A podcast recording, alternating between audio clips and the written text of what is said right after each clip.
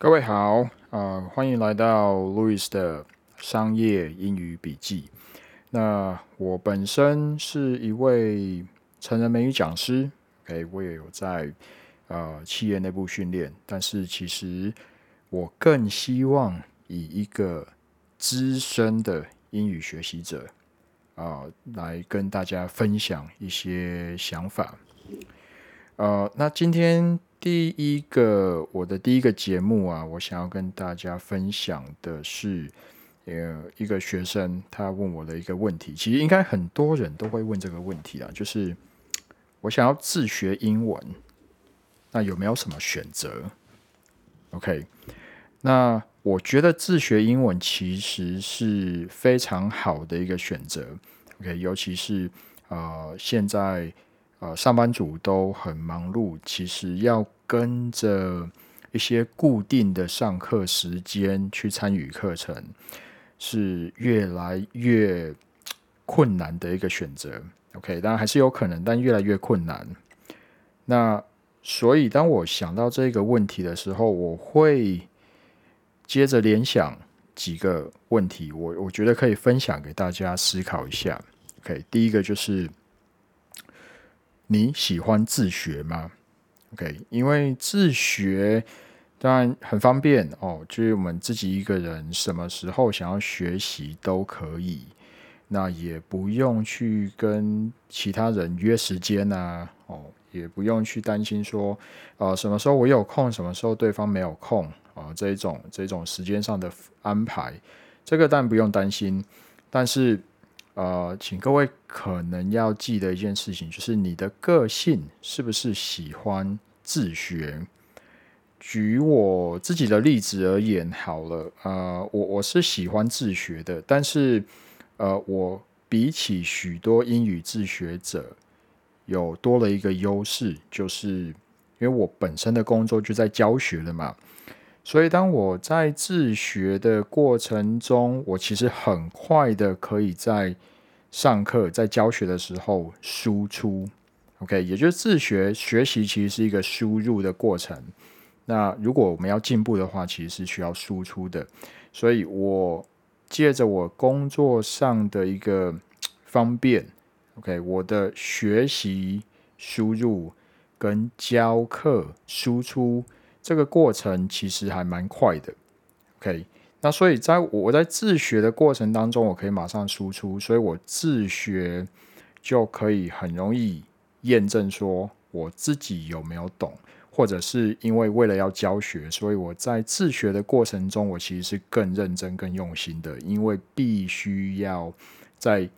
教课表达的时候要讲清楚。OK，这是呃我自己觉得对我来说自学是有效的，因为我有一个输出的管道。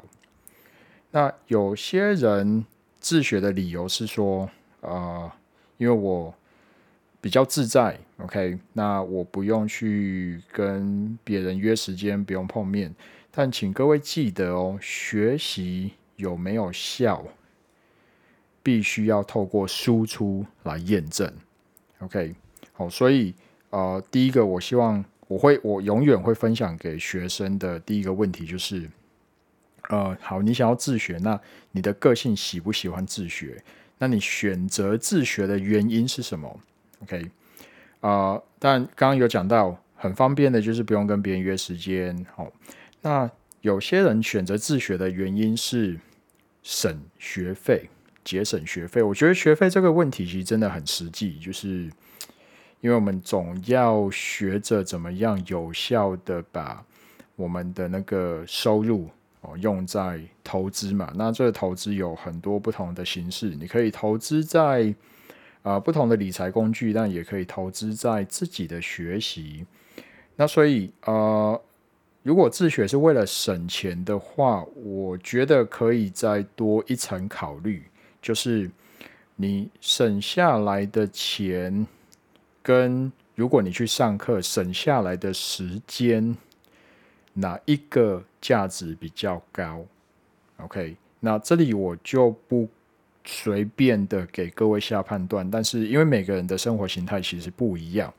每个人的工作形态也不一样，有可能你的工作真的非常重要，有可能你的工作每个小时的产值真的很高。那如果在这样的情况下，呃，或许上课或者是有人在旁边指导，就会一个就会是一个比较省时间，哦，比较省时间的一个方法，也就是因为你你的可能你工作已经每个小时的产值就很高了嘛，所以在学习这件事情，你也会希望可以省时间，这样子你可以把更多的时间花在你的高产值的工作上面。但另外一方面，如果你的经济状况啊比较有限的话，如果你的预算比较有限的话，当然我觉得自学是一个很好的方式。但也请各位要记得，你你要你要去想的是，你的自学策略有没有效？OK，你的自学策略是不是能够让你很快的有效果出来？那请各位记得哦。当我们在自学的时候，我们是选择了把时间投资在学习上面。那我我会想的更具体一点，就是我们要想好，那我希望达到的目标是什么？我自学，我希望达到的目标是什么？那这个目标要多久时间之内达成？那在另外一方面，如果我们都在职场的话，我们要想的就是。我达到了这个目标，这个目标能不能让我在职场上面可以发挥一些价值？甚至更明确一点，我觉得应该要想的是：好，我自学，我投入了时间，我省了钱，我达到了目标之后呢？这个目标能不能帮助我增加收入？我觉得这个是在职场上已经出了职场。在学习的过程中，必须要考虑到的。所以回过头来，我们要讲的就是，如果你要自学英文，我觉得是很棒的一个选择。但是我们要多一层考量。OK，你达到了目标，这个你的英文能力是不是真的可以帮助你在职场上有更好的发展？如果你自学三个月，可以让自己的多益分数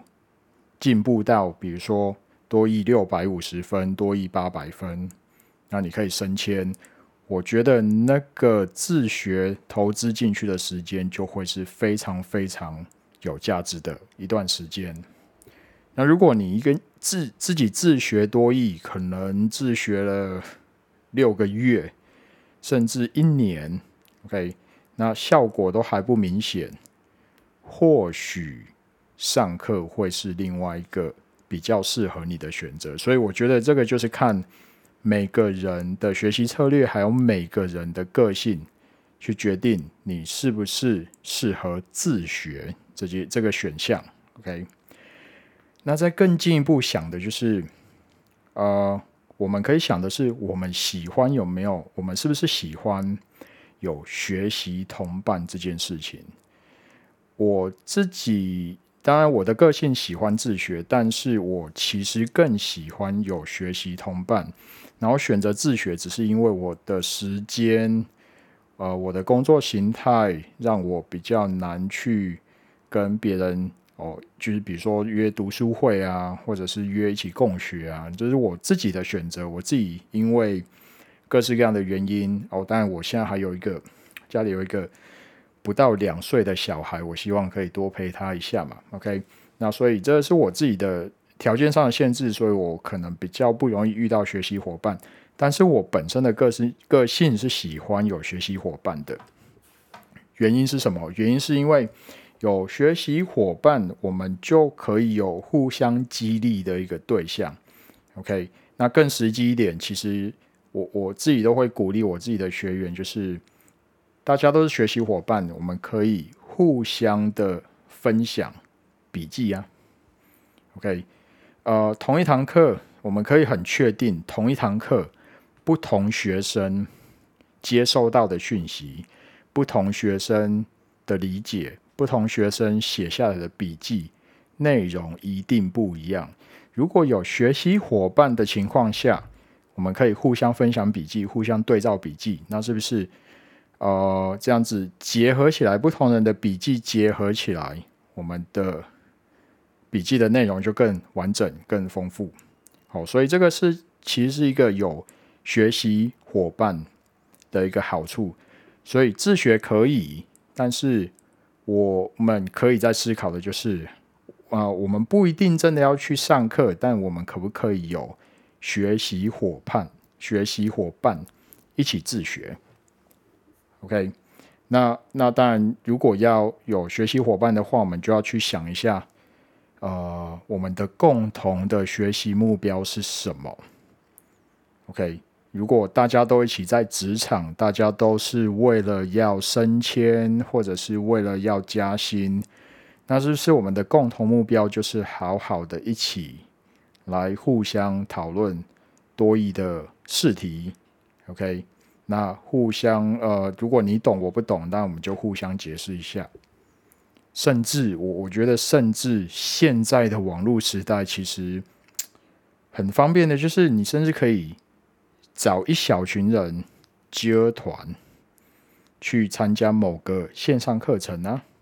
，OK，或者接团去找某个讲师，OK，就帮你们解惑也可以。所以我觉得这个就是学习，如果学习同伴的话，其实是可以思考的几个几个方向。